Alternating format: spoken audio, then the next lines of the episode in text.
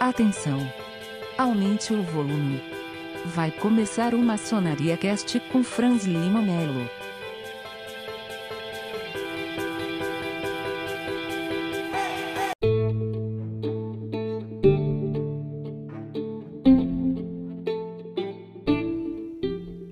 Saudações fraternas, aqui irmão Franz Robert da loja Nove Caças número 3874 do Oriente de Rosana, São Paulo, e está começando o Maçonaria Cast.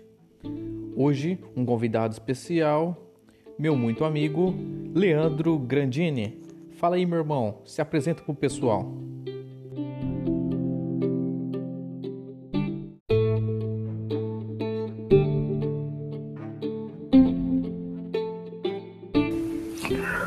Olá, Franz. Boa noite. Boa noite aos espectadores que nos escutam. Eu me chamo Leandro Grandini, mais conhecido como Grandini. É, eu estou falando aqui da cidade de São Caetano, também no estado de São Paulo.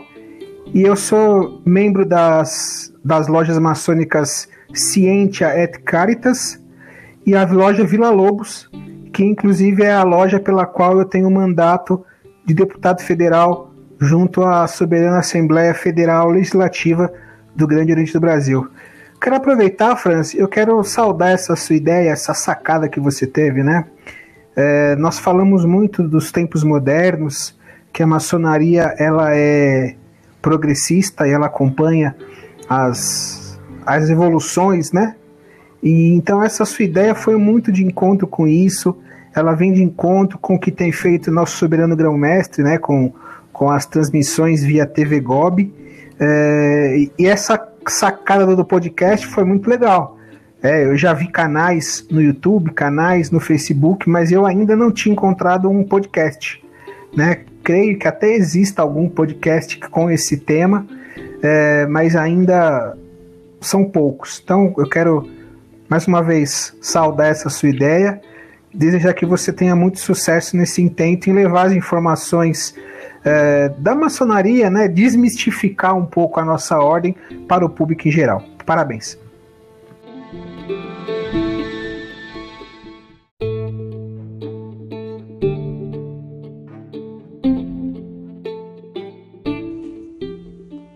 É exatamente isso, meu irmão. O objetivo do podcast é informar as pessoas, né, desmistificar um pouquinho sobre a maçonaria e também é falar de boas ações que são praticadas dentro desta instituição. Porque falar mal e ouvir tranqueira tem muito, principalmente no YouTube. Né? As pessoas gostam de difamar essa ordem.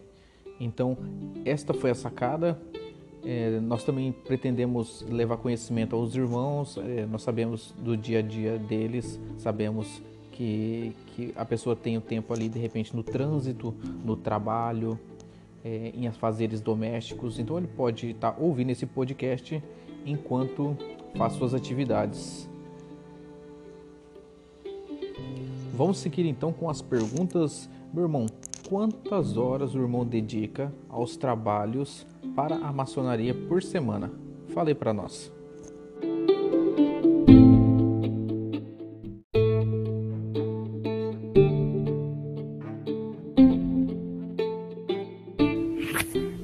Olha, Franz, eu não consigo te dar um número exato, um número absoluto, né?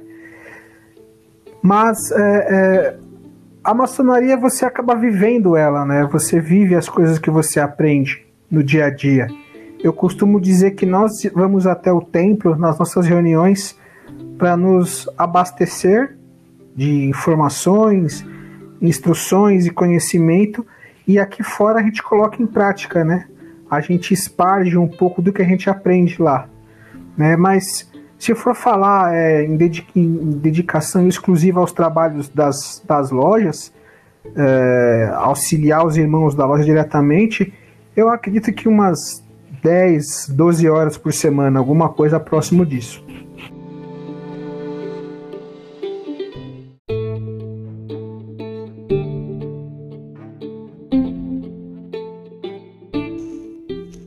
Maçonaria eu posso destacar que é um hobby, depois passa a ser um estilo de vida, e quanto mais o irmão se envolve, mais quer participar de todas as atividades. E vamos à próxima pergunta, é o seguinte: o irmão falou que passa aí 12 horas de dedicação à instituição por semana aproximadamente, mas como que o irmão consegue lidar então com o tempo dedicado à família, o trabalho e a maçonaria?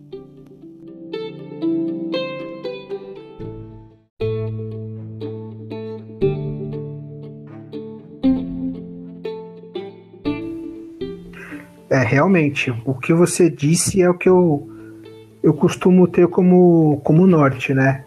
Em primeiro lugar, até eu só faço uma, uma pequena inversão na ordem, nessa ordem que você colocou. Em primeiro lugar, eu tenho a minha família. É, isso para mim é, é primordial, porque a família é o esteio de tudo, né? É o porto seguro. Então, para mim, a tríade que eu, que eu pratico, primeiro minha família, logo na sequência vem o trabalho, que é de onde vem o meu sustento, né? E da minha família também. É, e depois a maçonaria, né? É, porque ela, ela acaba se tornando uh, um pouco mais que um estilo de vida no meu entendimento. Ela é uma maneira, né? Uma, uma maneira de vida para você se comportar, para você agir, né? Então você cuida da sua família, depois você provê o sustento dela para mantê-la e depois você vai na maçonaria para buscar informação, para buscar um alimento para a alma, para o espírito, né? É, porque cada irmão tem o seu entendimento, cada irmão tem o seu propósito, né? É, então eu, eu faço isso, eu acho dessa forma.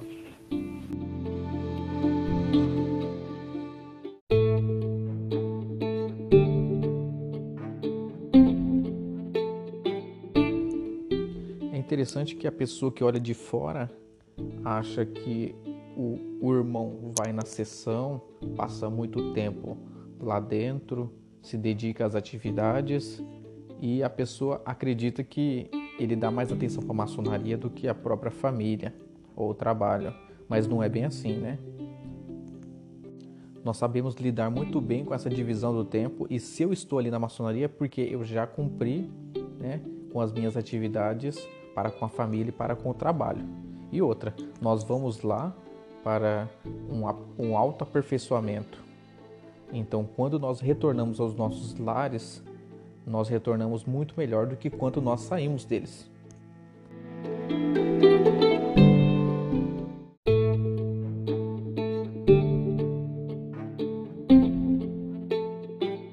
Mas vamos lá. Exato. E ainda tem outra, né? Vamos começar com o primeiro mito que tem, né? Ah, o maçom é rico. Não, não é rico.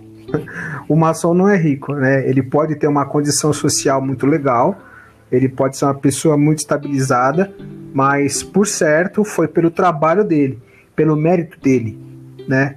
É, a maçonaria pode auxiliar nisso? Pode, é, evidentemente que pode, é, tal qual outras instituições porque você vai acabar fazendo parte de um, de um grupo de pessoas com o mesmo intento. E isso vai possibilitar contatos. Mas isso, veja, não é só na maçonaria, são em todos os lugares, não só em instituições, né? É, nós temos ainda o Rotary, o Lions Club, você tem as próprias associações de bairro, conselhos municipais. Você tem grupo de pessoas e forma-se um, um networking. Isso é normal, né? Mas isso não quer dizer que porque ele é maçom, porque ele é rotariano, ou porque ele é do conselho de segurança que ele é rico. Não, isso não existe. É, isso sim vem do trabalho da pessoa, né? da prática do trabalho, não, do, não da instituição.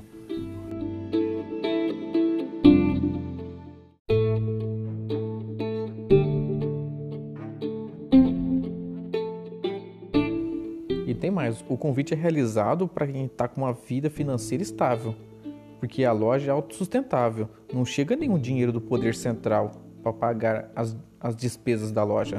São, são rateados entre os membros do seu próprio quadro para pagar as contas. Aí como é que o indivíduo vai justificar para a esposa que vai onerar o orçamento familiar, né? Se vai faltar dinheiro no final do mês para pagar as contas de casa.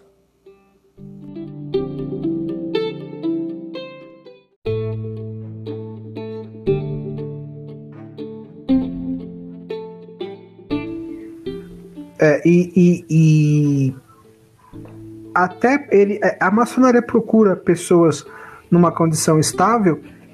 Aí a gente volta naquele primeiro ponto. Nós não podemos é, conceber a ideia de uma pessoa vai ter que escolher entre ajudar a, a sua loja ou colocar comida em casa. Isso não, é, essa hipótese não é, ela não é, é, considerada, né? É por isso que nós geralmente quem entra para uma loja maçônica é uma pessoa estabilizada, que ele consiga prover o sustento da sua casa, que isso vem primeiro, e depois ele vai usar os seus recursos para a maçonaria, para as obras da sua loja, né? É importante deixar isso claro. O porquê. É, aí vamos também tirar outro mito, né? Ah, não, eles são preconceituosos. Pobre não entra na maçonaria. Não, não é isso. Não é isso. É, é, é para evitar problemas para aquela pessoa que vai adentrar. Se tem uma coisa que a maçonaria é, se preocupa bastante, é com a família. E é para não desestabilizar a família que tem essa preocupação.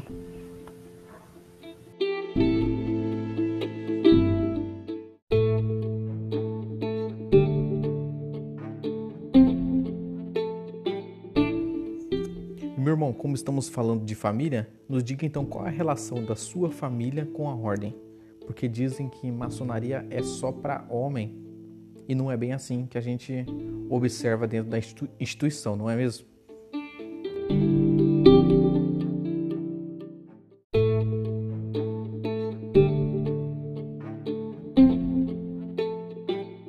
É, não, não é bem assim mesmo, né?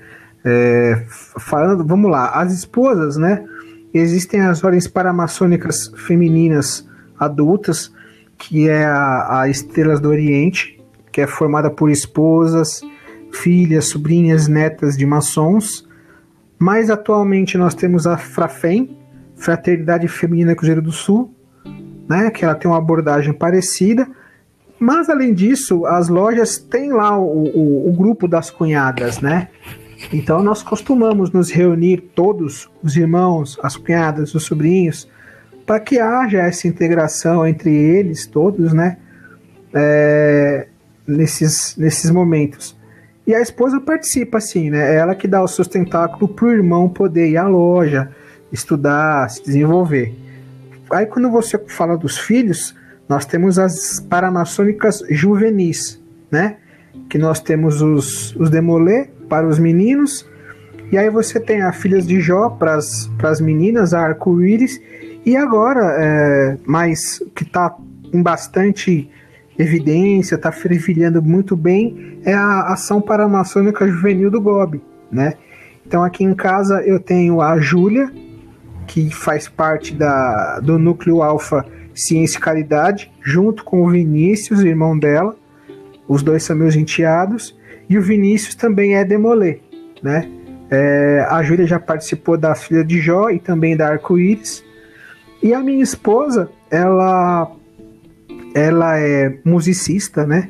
Ela é, trabalha com música e ela conduz um trabalho uh, com mais 100. É, ela ministra aulas de música para 100 jovens né, aqui da cidade, né? Existe um programa que foi desenhado pela loja Vila Lobos, pelo venerável Rafael Mansur na época, em conjunto com o Rotary, né? Então, com essa facilidade que ela tem de ensinar música, porque ela é professora e musicista, ela ensina música para esses jovens aqui de São Caetano dos Patrulheiros Mirins. É muito legal. Então, assim, participam sim, tá? É... Não é obrigatório, nada é compulsório, mas familiares que queiram participar, filhos, independente do, do, do gênero, podem participar sim.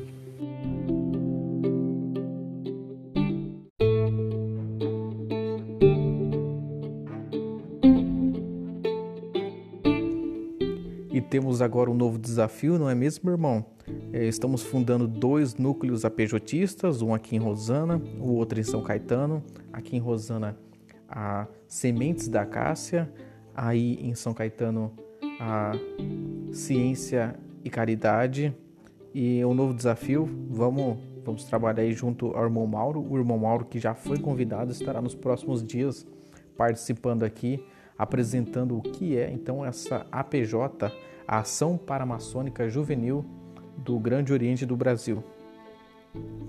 E esse trabalho é tanto para agregar jovens da comunidade, como também para somar com os familiares da, de, de nossos irmãos.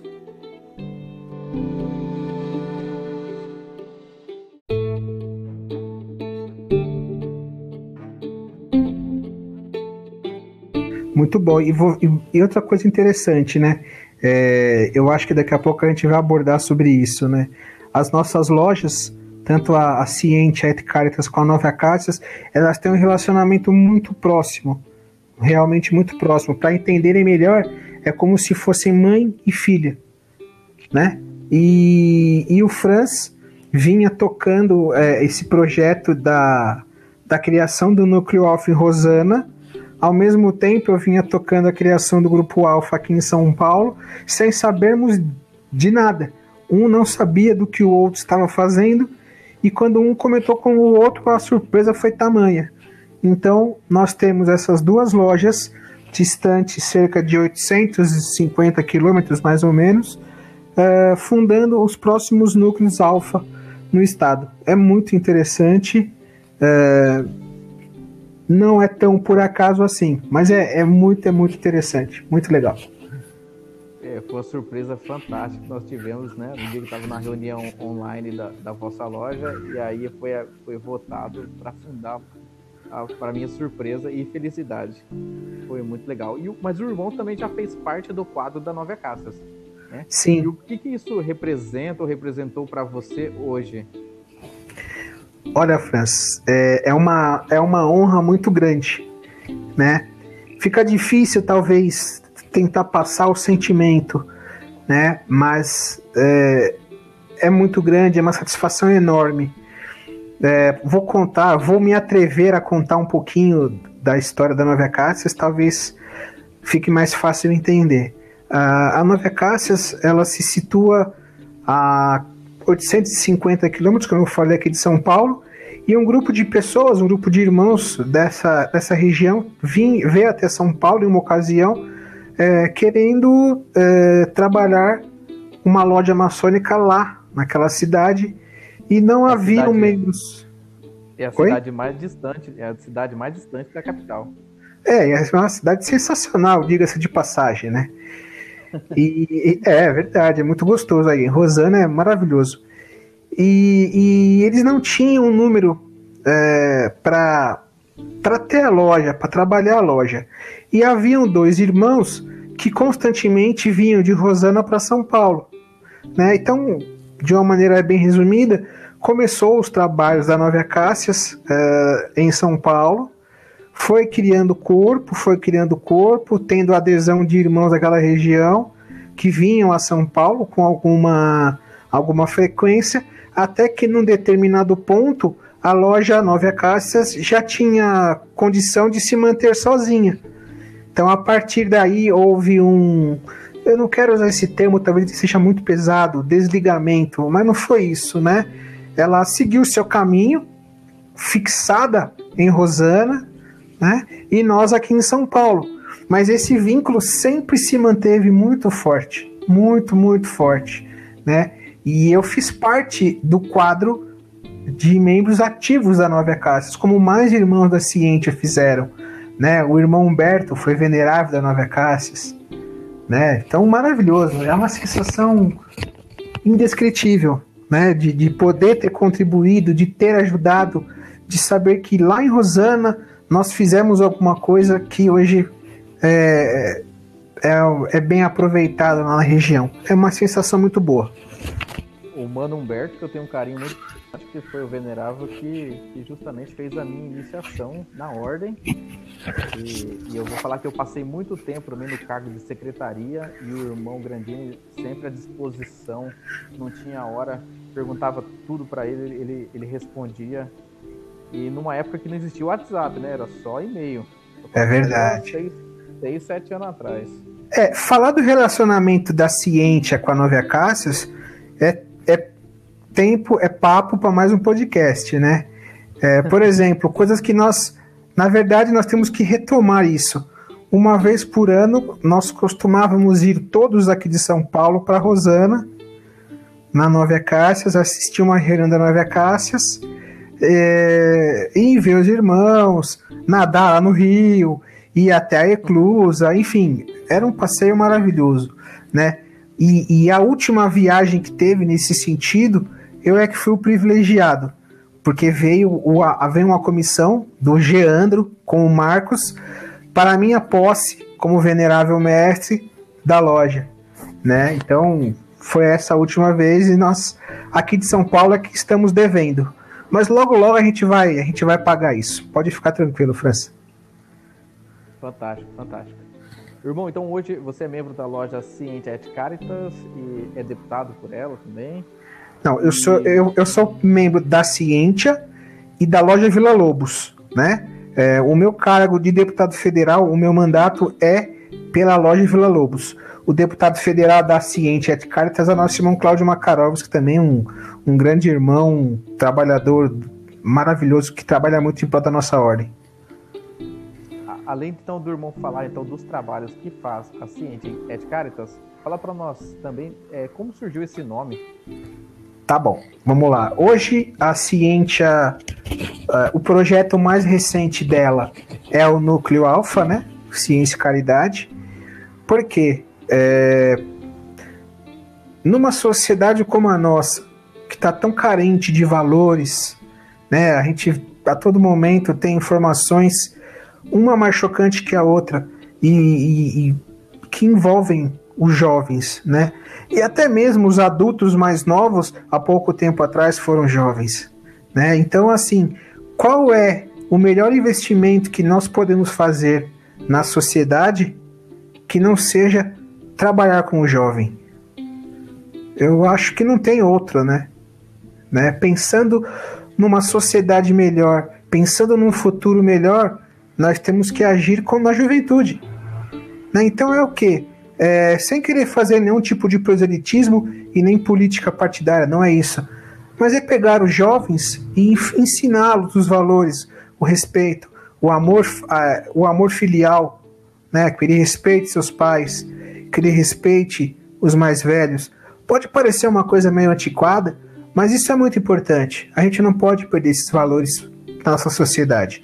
Então nós queremos é, trabalhar, cultivar isso nos jovens esperamos ser bem-sucedidos, né?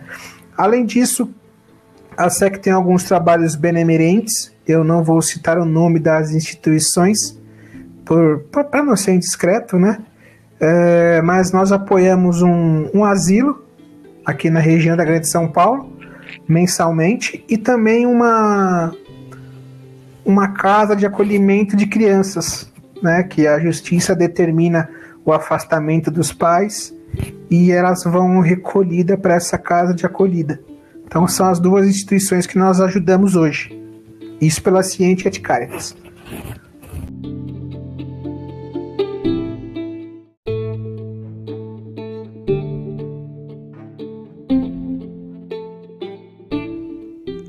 fantástico, meu irmão, o trabalho realizado pela vossa loja, fazendo ações de filantropia para a sociedade, que é o que se espera de uma loja maçônica. E eu acrescento que falar mal é fácil da maçonaria, como a gente vê por aí. Eu quero ver é, regaçar as mangas e fazer, né?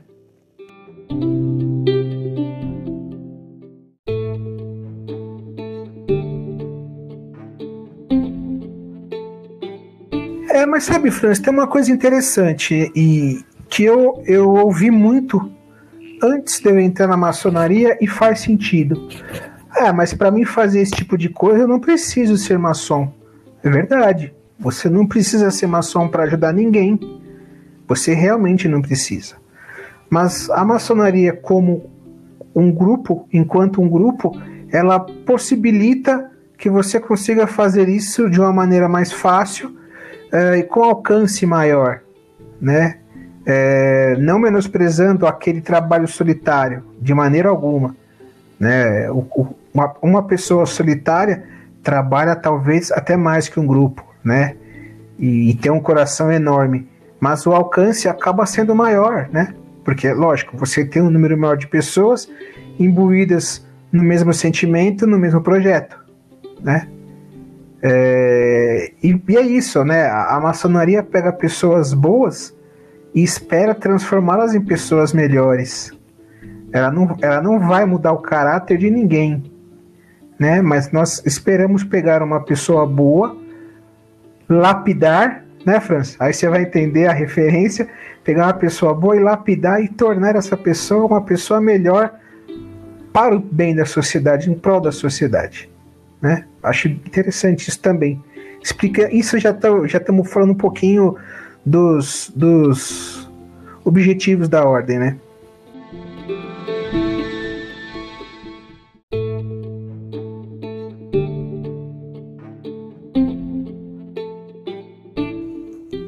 Ficou a explicação de como surgiu então este nome Scientia et Caritas. Explica aí, meu irmão.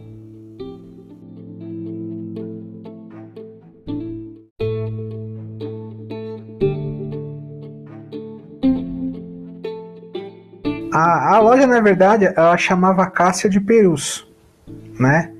Só que o Perus é um bairro aqui na cidade de São Paulo. Mas ela não se reunia mais em Perus já havia bastante tempo. É, ela estava se reunindo num bairro chamado Jardim da Glória, que fica perto do Museu do Ipiranga, perto do Riacho do Ipiranga, né? E, e foi quando eu, eu assumi o Venera Lato, já havia de duas ou três gestões a, a, discussão, poxa, mas o nome da loja não significa o que a loja não, não, não bate, não tá legal. Então, nós foi montada uma comissão, foi criada uma comissão que trabalhou na mudança desse nome. E depois de três meses de trabalho, os irmãos chegaram no nome Scientia et Caritas. É latim, mas quando você traduz para o português, vira ciência e caridade.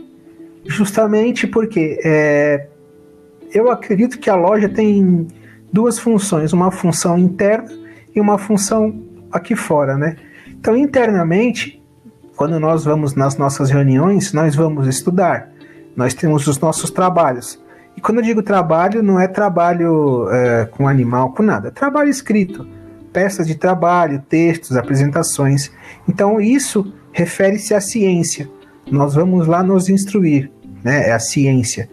E aqui fora, nós tentamos praticar ao máximo a caridade. Então, juntando isso e, e, e usando do latim, que acaba fazendo referência à ciência, né? A cultura, virou então nós passamos de Acácia de Perus para Scientia et Caritas, ciência e caridade. Esse é o significado do nome da nossa loja.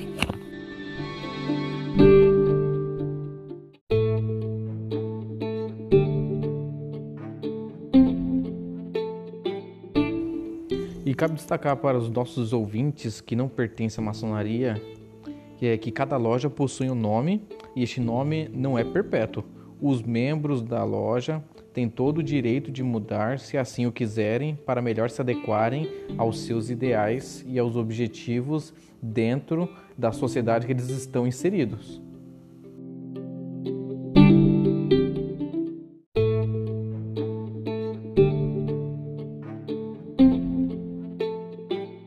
Sim, o, o estandarte de uma loja, o nome de uma loja, são coisas muito fortes né? É, eu acredito que você carregar consigo o nome de uma loja é uma responsabilidade tamanha. Então, o nome da loja, o seu estandarte, o seu logo tem que estar ligado diretamente à atividade daquela loja, né? Existem lojas que, que têm um aspecto mais político, tá? De novo, não é política partidária, tá? É política de ideais, são políticas voltadas para o bem comum. Existem lojas que elas são voltadas 100% à beneficência, a eventos de beneficência, arrecadação, etc. Tem lojas que são fechadas só para estudo, por exemplo, né? Então é importante ter o, o nome da loja, o estandarte da loja associado à atividade daquela loja. Né? E era isso que incomodava a gente, porque era a Caixa de Perus que não se reunia em Perus. Nós tínhamos só um membro do bairro de Perus, mas esse membro, depois de pouco tempo, mudou-se de Perus para São Bernardo. E aí ficou uma coisa sem sentido. É mais ou menos como você ter uma, uma placa na sua empresa, é, loja de banana, e você vende abacaxi, né? Não tem muito sentido. Então nós adaptamos isso. Nós é, recriamos o nome da nossa loja, a nossa identidade.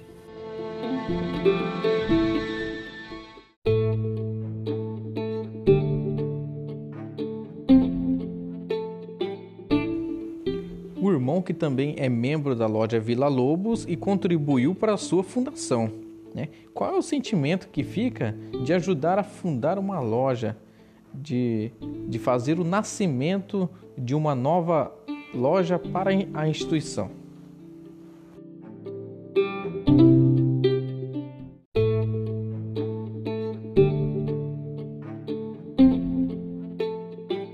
Então, a loja Vila Lobos é uma coisa também muito. Eu tenho uma satisfação enorme, né?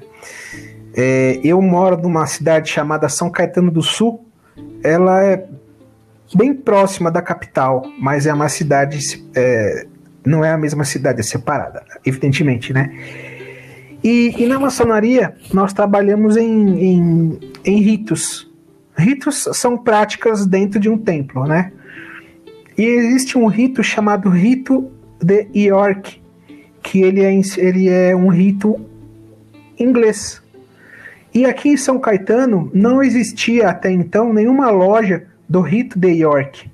E a coisa de três anos vínhamos conversando, na, a princípio eu e o Rafael Mansur. O Rafael é o nosso atual ex-venerável e hoje ele é subprocurador do GOB São Paulo, né? Poxa, a gente podia ter uma loja do York aqui em São Caetano, porque quando nós queríamos assistir reuniões de trabalho do Rito de York, nós íamos até o Distrito Inglês, lá em Pinheiros. E é um pouco distante, né? Pô, montar uma loja do York, uma loja do York. É, e aí um dia as coisas foram acontecendo, teve o surgimento do Gob São Paulo, que possibilitou algumas coisas, e um dia eu tive um estalo. Eu estava na casa dos meus sogros, tive um estalo, liguei pro Rafael. Falei, olha, eu acho que nós, se nós formatarmos a ideia desse jeito, a gente consegue fundar a loja. Vamos fazer? Vamos, vamos fazer. E aí nós fomos ligando para alguns irmãos, né? Olha, tem um projeto assim, assim, assim, da loja do Rito de York e tal, vamos fazer, vamos. E aí nós conseguimos o número mínimo uh, e, e, e o Vila Lobos, né? Um resgate da cultura. Porque o Vila Lobos é um personagem importantíssimo para o nosso país, na década de 50 e 60, né? E, e as lojas inglesas via de regra, as inglesas mesmo, elas sempre têm o um nome de alguém. Loja uh, A Rainha, loja do Duque, alguma coisa, loja A Coroa. E aí eu, eu tive esse estalo, conversei com o Rafael, o que, que você acha, né? Loja Vila Lobos. Ah, uma boa. Então nós fundamos a loja Vila Lobos. É, foi uma experiência maravilhosa, porque ela não é cisão de nenhuma loja. Pelo contrário, ela é uma junção de irmãos de várias lojas né, que, que, que agregaram mais coisas aqui na cidade de São Caetano. Então é muito bom, foi muito gostoso. Eu sinto uma, uma satisfação enorme com essa loja, que é a mais nova aqui da região, e poder representá-la também lá na Soberana Assembleia é muito legal. É muito bacana, muito gostoso.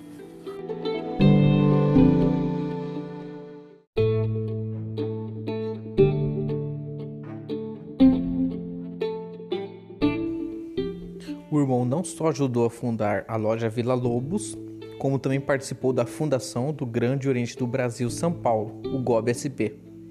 Como foi participar então da criação do GOB-SP, que já possui dois anos de atuação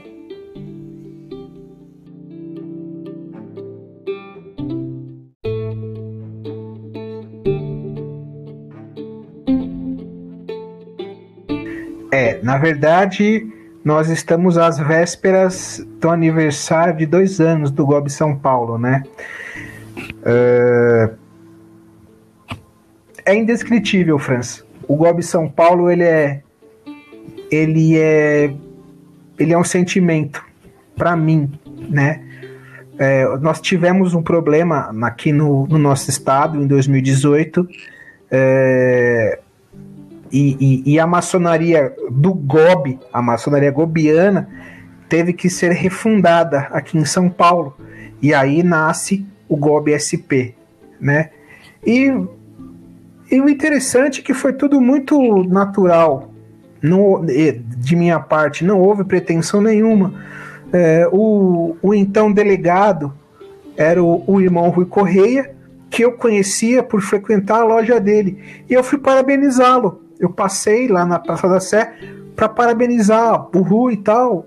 E aí me coloquei à disposição para ajudar, porque a tarefa era enorme, né? É, foi realmente construído zero. E aí ele perguntou se eu poderia ajudá-lo. Eu falei, ajudo, o que, que você precisa? Ah, como você tem facilidade com o WhatsApp, eu preciso que você tente localizar os irmãos espalhados pelo estado e, e fazer as informações chegar até eles. Ótimo, então eu comecei a mapear, criar grupos de WhatsApp e, e começou assim. A minha colaboração começou assim. Né? E aí já se vão dois anos de história. O GOB São Paulo hoje é uma realidade. Ela está mais que consolidada, graças à grande arquiteta do universo. É um grupo que eu tenho muita. É uma instituição, aliás, que eu tenho muito orgulho em pertencer a ela. Né? Ela, é, ela foi erguida com a participação é, e esforço de muitos, muitos irmãos. Eu vou declinar de falar os nomes aqui, porque eu vou acabar esquecendo alguém e vou ser injusto, mas eu, eu, eu vou falar três agora especificamente. O irmão Rui Correia, que foi o primeiro grão-mestre do Gob São Paulo, junto com o irmão Gilberto, que foi o, o adjunto do irmão Rui Correia, é, que formaram uma dupla, fazer uma analogia aqui para entenderem melhor, Romário e Bebeto. Foi uma dupla fantástica, né? É, e hoje eu até um pouco entristecido vou fazer uma homenagem é, ao irmão Eurico, tá? O irmão Eurico, ele, por que, que eu tô falando dele? Ele, ele veio a falecer hoje, né? Mas ele foi um daqueles nomes fundamentais, tá? É, foi aquele aquele ali, o, se eu falei em Romário e Bebeto, ele foi o camisa 10, né? Ele foi fenomenal, ele ajudou em tudo, tá? Um irmão de um de, de trato maravilhoso com todos os outros, educadíssimo, é, muito culto e sempre disposto a ajudar a gente, né? Enfim, é, é, é mais isso, né? O Gob SP é uma. Eu me emociono muito quando eu falo do Gob SP, porque eu vi ele nascer, vi muitos passos dele mas é uma realidade e que eu faço, eu me sinto muito feliz em participar, em ter feito parte disso. Hoje eu não sou mais secretário, eu não tenho cargo no executivo do GOB São Paulo, mas é, contribuí, contribuí, dei o, fiz o máximo que eu pude e eu acredito que eu tenha feito um bom trabalho. Mas é, uma, é, um, é um sentimento, né? O COBCP ele é mais que, que só uma instituição, é um sentimento para mim.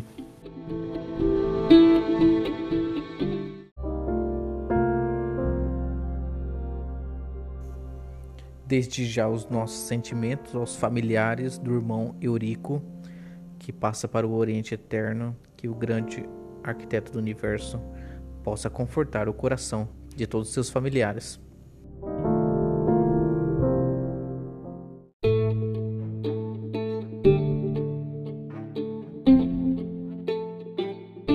Voltando à colocação do irmão, apesar de quase dois anos de pessoa jurídica, o GOB SP tem um histórico mais longo do que este período, não é mesmo, irmão?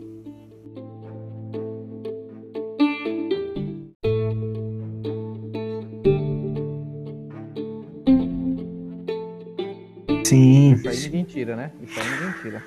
Não, ninguém tira. É por isso que eu falo, né, da questão do sentimento, né? O GOB está presente no estado de São Paulo há mais de 100 anos. É, e é por isso que teve esse trabalho, né? É, entrando um pouco na, na, nossa parte interna, houve um atentado violentíssimo contra o GOB em 2018 e, e, e a maçonaria regular brasileira conseguiu rechaçar isso. Isso é muito importante. Aqui cabe destacar a maçonaria regular brasileira, que é formada pelo Grande Oriente do Brasil, com as suas unidades federativas, uma em cada estado, a CMSB, que são as grandes lojas estaduais, né? E a Comab, que é a Confederação da Maçonaria Simbólica Brasileira. Desculpa, Confederação Maçônica Brasileira, que é formada pelos grandes orientes independentes. São as três uh, vertentes da maçonaria, eu posso dizer assim. Primeiro veio o Grande Oriente do Brasil, em 1927 vieram as grandes lojas, e em 1973 vieram os grandes orientes estaduais independentes. Mas, como foi bem colocado, não lembro agora o nome, tanto a Comab quanto a CMSB são galhos da mesma árvore, que é o GOB, que é o GOB né? É, então, teve esse, esse incidente em São Paulo em 2018 e o GOB, com o apoio da maçonaria regular brasileira, conseguiu rechaçar isso.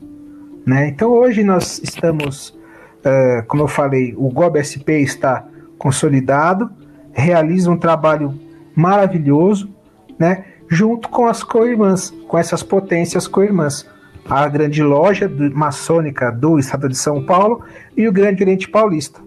São, são grandes parceiros nossos.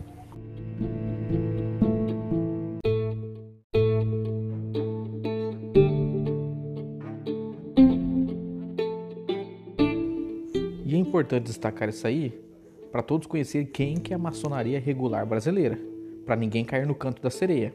Sabemos que há muitos estelionatários que só querem limpar o dinheiro dos candidatos.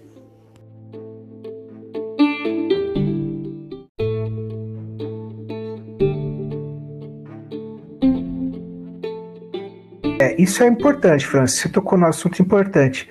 Você que estiver ouvindo isso e você tiver interesse em entrar para a maçonaria, tiver interesse em saber mais sobre a maçonaria, guarde esses três nomes: Grande Oriente do Brasil, Grande Loja Maçônica, e aí o nome do seu estado, e Grande Oriente Paulista, ou Grande Oriente do Rio de Janeiro, tá? É, são as três vertentes: Grande Oriente do Brasil, CMSB e COMAB, C-O-M-A-B, tá? É, quando eu falo em irregularidade, são as, as três potências que têm o reconhecimento de trabalhar maçonaria no Brasil, né? Existem, como o Franz falou, existem outras instituições, é, mas nós temos visto muitos e muitos casos de pessoas que são seduzidas com propostas é, e quando vai ver a, a pessoa acaba dispondo de um valor muito alto em dinheiro e, e é abandonada. E aí se descobre que foi usado o nome da maçonaria para coisas uh, escusas, infelizmente. Então fiquem atentos. Se vocês tiverem curiosidade, procurem esses nomes que eu falei, ou melhor ainda, tente encontrar um maçom e pergunte a ele sobre isso. Eu não tenho dúvida alguma que, independente da potência que ele seja, ele vai responder da melhor forma possível.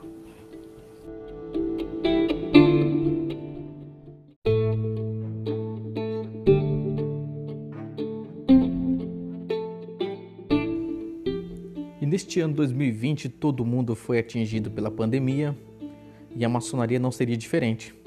Tivemos suspensão das atividades, houveram atividades online e agora estão com um plano de reabertura das atividades físicas na loja.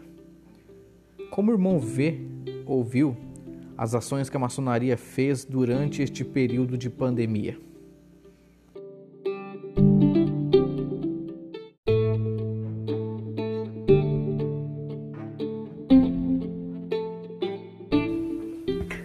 Sem dúvida alguma é de suma importância. É, agora há pouco nós falamos sobre atividades internas e externas, né? É, mesmo nós não tendo reuniões nas nossas lojas presenciais, a ação caritativa da maçonaria não parou nesse tempo todo, né? É, era comum você ver os irmãos com máscara, levando cesta básica, é, ajudando a, a, a, conseguir remédio, auxiliando em hospitais, etc. Né? É, ao mesmo tempo, eu tenho visto os nossos dirigentes apoiando os governos, né? É, respaldando o governo, buscando informações com os governos, né? É, e dando orientações para nós também, né? Pensando no bem-estar dos maçons e de seus familiares, né? Agora a situação já está bem, bem mais controlada, eu diria. Já se sabe mais coisas sobre o, o, o vírus do que a, do que em março, né? Então agora, pouco a pouco, haverá, haverão as retomadas das atividades. O GOB fez um protocolo muito uh, forte em relação a isso, né? E ainda assim não é nada compulsório. Evidentemente haverão lojas que não retornarão às atividades, né?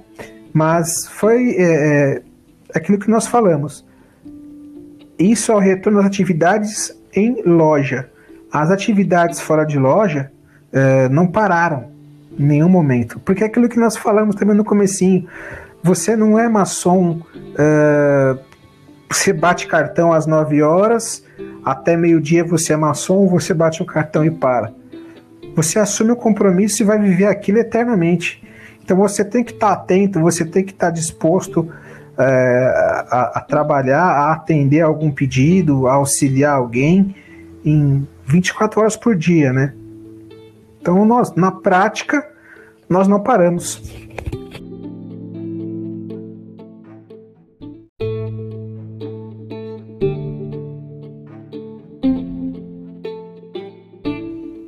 Maçonaria brasileira, que tem uma média de idade relativamente alta, aproximadamente os irmãos possuem 55 anos na sua maioria, muitos irmãos então pertencem a esses grupos de risco. É, nesse sentido, então, deve ser pensada com cautela esse plano de reabertura. E, acima de tudo, é, ouvir primeiro as autoridades de saúde da região para depois pensar em abrir e fazer as reuniões.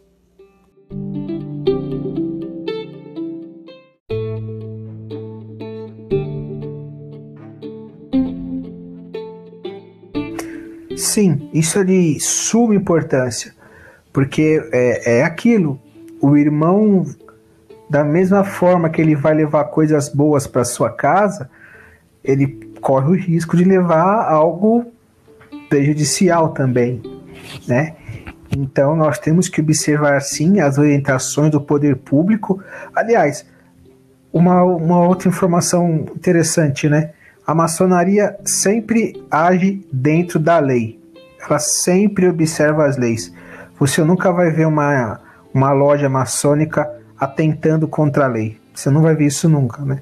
Então, respeita-se sim as orientações do poder público, né?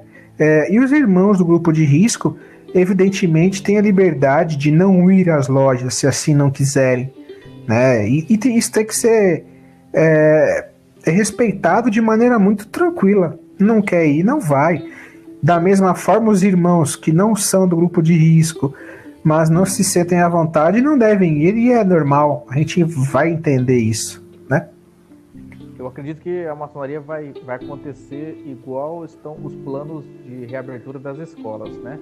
Vai começar um grupo, o grupo que não está no grupo de risco, e aqueles para, para aqueles irmãos que não poderão ir até o templo para fazer os estudos, também tem que ter esse período então com as, com as atividades online, né? Então vai, vai ter que ser servido então atividades online e as presenciais até que todos possam fazer a presencial. Isso aí é uma coisa que eu acho que vai, vai vir para ficar. Sim. Tem até aquele famoso clichê, né? Toda crise surge uma oportunidade. Né? Mas isso é verdade. Veja que interessante. É... Em março, quando começou o isolamento, os nossos trabalhos foram suspensos de forma abrupta. É, a gente conseguia falar por WhatsApp e tal, mas com o passar do, dos dias ali, foi se tornando normal as reuniões pelo Zoom, pelo Meet, né? É, o Grande Oriente do Brasil, tal qual as outras potências, atento a isso, regulamentaram as reuniões virtuais. E aí veja que interessante agora, nós conseguimos nos reunir num computador. Claro, existem coisas que a gente não vai tratar por computador por questões óbvias, são coisas uh, sigilosas, digamos assim. Mas ajuda muito a encurtar a distância, a ver os irmãos, conversar com os irmãos, saber que os irmãos estão bem e discutimos sim alguns assuntos que são importantes, que são interessantes de discutir, né? Por exemplo, é, isso falando pela ciência, por uma das lojas que eu frequento, nós discutimos é, a pandemia, a, o, o, que o governo vinha fazendo, né, esses, essas coisas todas que tiveram no governo, essa tensão que houve no governo. De novo, eu, eu volto a falar, sem partidarismo, tá? Mas é, é algo que está na sociedade e nós tínhamos que discutir.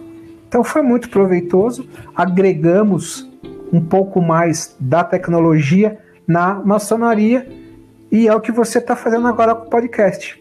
Foi muito legal, né? Então, de novo, uma crise que nos deu oportunidades. Muito bom. É, e ela não veio para substituir os trabalhos físicos lá na loja, né? Os, os trabalhos presenciais, melhor dizendo. Não, ela veio agregar. Só para contribuir. Isso, positivo. Ela veio agregar completamente, completamente. Por exemplo, Esse... o, o, o Federico, ele é o nosso venerável da ciência. Ele é argentino. Ele está na Argentina. É, hoje, aqui na, na capital, nós estamos na zona amarela.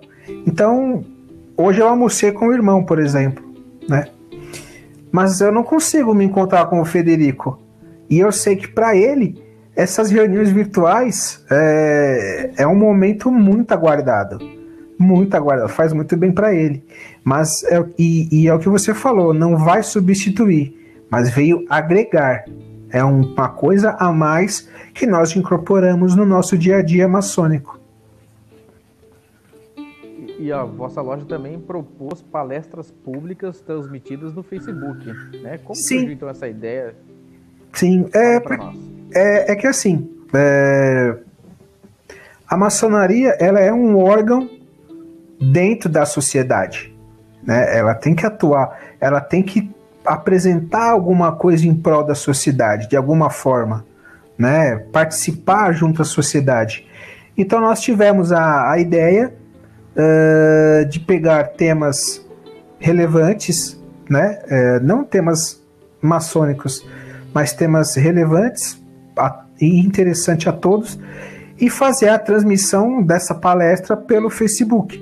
Então nós tivemos o, o, o Weber Barros, que é um membro da nossa loja, é um economista, entende muito do assunto, e ele discorreu durante 40 minutos sobre a, a questão da economia no país, né, o impacto do Covid na economia do país.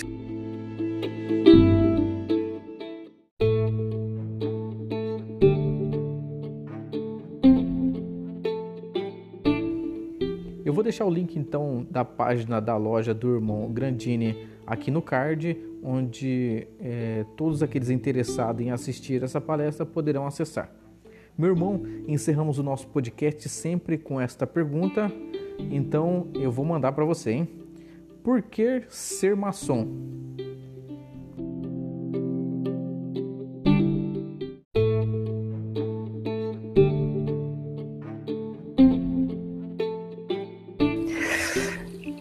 parece fácil, né? Mas é. Vamos lá. A, a minha motivação inicial, eu quis ser iniciada na maçonaria porque o meu pai tinha sido iniciado na maçonaria uh, e eu lembro de poucas coisas porque eu era muito moleque, muito novo. Mas eu lembro que ele falava muito bem disso. Então essa era a minha motivação inicial, né? Tinha assim uma aula de maçonaria, sociedade, mas eu não sabia muita coisa. Bom, aí eu fui iniciado, isso no, em 2009, comecei a, a, a, participar e aí eu entendi que a maçonaria ela é uma filosofia de vida, né? Ela prega coisas que eu acredito, né? Ela me ajudou muito em vários aspectos da minha vida é, profissional para eu ouvir melhor um cliente, né? É, trabalhar melhor com o cliente e por aí vai. É, melhor, me ajudou no meu temperamento. Né? Como eu falei, então, ela é uma filosofia de vida. Nós não somos maçons parte do dia. Nós somos maçons todo o tempo, né? É, e é isso que eu, que, eu, que eu acredito que eu sigo para mim. É a filosofia. Nós vamos lá no templo, recebemos instruções, informações, estudamos, e quando saímos de lá, a nossa tarefa, a nossa missão é tentar espargir isso no mundo, né? Buscando sempre a, o, o bem da nossa sociedade, o bem da nossa humanidade. Caros ouvintes, eu estive aqui com ele, Leandro Grandini, meu irmão, meus sinceros agradecimentos por sua participação aqui. Deixe seu recado, então, para todos os nossos ouvintes, como que eles podem te encontrar. Perfeito. Perfeito, Franz. É, mais uma vez eu, eu agradeço esse seu convite. É, não é lá muito fácil, dá um friozinho na barriga, né? Mas você está de parabéns pelo trabalho, continue com ele. Eu vou te pedir um favor, Franz, é, eu vou te mandar é, o meu e-mail e o meu Facebook, talvez. Quem quiser fazer algum tipo de pergunta, pode fazer ao Franz e ele encaminha para mim, ou encaminha para mim direto é, e eu terei o maior prazer em responder, tá bom? Espero que vocês tenham gostado. É, divulguem essa iniciativa do Franz, que é realmente muito interessante. Tá? Então divulguem, ajudem a, a divulgar. É, e uma sugestão, Franz, não querendo interferir, mas já interferindo, é, perguntem ao Franz sobre temas que vocês queiram saber e ele vai trazer pessoas que possam falar para vocês, porque a maçonaria é um assunto muito vasto. Tá bom? Um grande abraço a todos, uma boa noite. Legal, meu irmão. Eu, eu agradeço todas as palavras dirigidas. Fico é, muito contente pela sua presença aqui. E nós criamos há pouco tempo, então, a nossa página no Facebook e também um perfil no Insta. Então, quem quiser fazer perguntas pode mandar uma mensagem diretamente lá. Se você ouviu até aqui, meu muito obrigado, fiquem bem e até a próxima. Tchau a todos!